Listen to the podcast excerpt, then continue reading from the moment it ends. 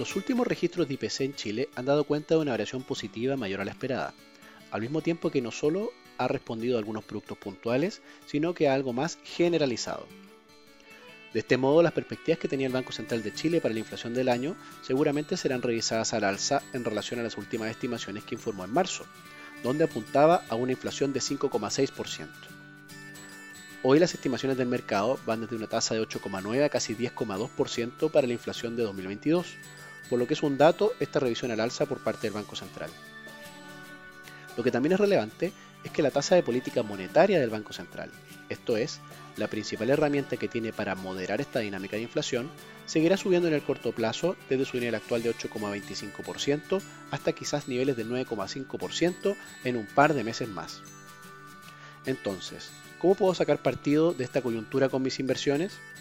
En primer lugar, vemos que las perspectivas de IPC para el corto plazo por parte del mercado siguen bastante altas.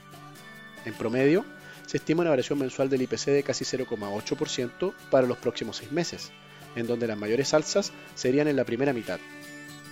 Así, si comparamos lo anterior con lo que nos rinden los depósitos a plazo a 30 días, que están en torno a un 0,7%, no le ganamos a la UEF si se dan efectivamente estas cifras de IPC.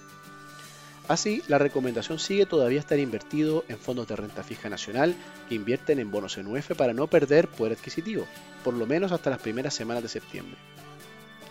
Sin embargo, la película se vuelve más interesante posterior a eso, en vista que las expectativas de inflación que tiene el mercado hoy para ese periodo empiezan a ser menores, mientras que las tasas de los depósitos a plazo podrían estar más arriba en relación a lo observado hoy.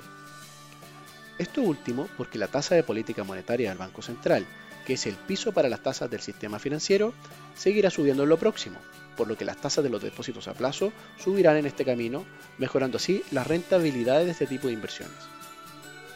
Por lo tanto, desde el punto de vista de rentabilidad esperada, aún no es el momento estelar de los depósitos a plazo. Sin embargo, este se empieza a acercar.